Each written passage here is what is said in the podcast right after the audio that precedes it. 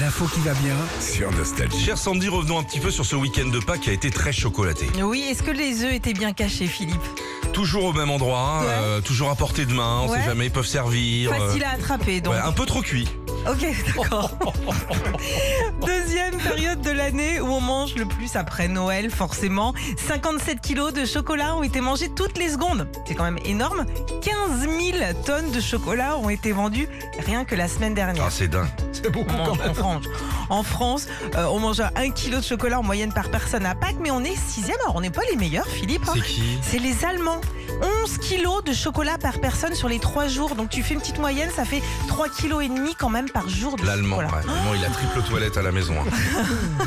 Alors est-ce que tu sais pourquoi on mange du chocolat à Pâques Alors je ne sais pas, Sandy. Eh bah tiens, je vais te le dire, à la base on en ferait des chocolats pour le dimanche pascal, puis après on a pris l'habitude de les décorer et c'est seulement au 18e siècle que des commerçants alsaciens ont- se sont dit tiens, on va enrober nos œufs.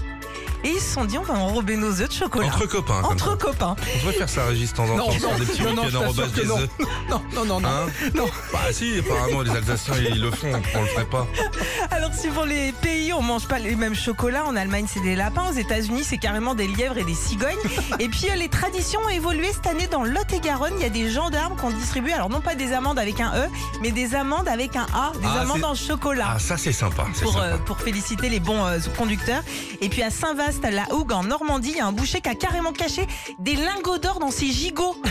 Des lingots, des petits quand Des même. petits lingots, mais euh, Non, t'achètes parce un gigot, qu'attention. là. tu pouvais tomber sur un lingot d'or. Ouais, mais tu le payes parce que quand il prend le gigot et qu'il le pèse, Ah, vu le. C'est plus un vrai lingot. Bah ouais. Ok. 17 300 euros, il y en a un peu plus, je vous, je vous le laisse. Tiens, on en profite pour embrasser.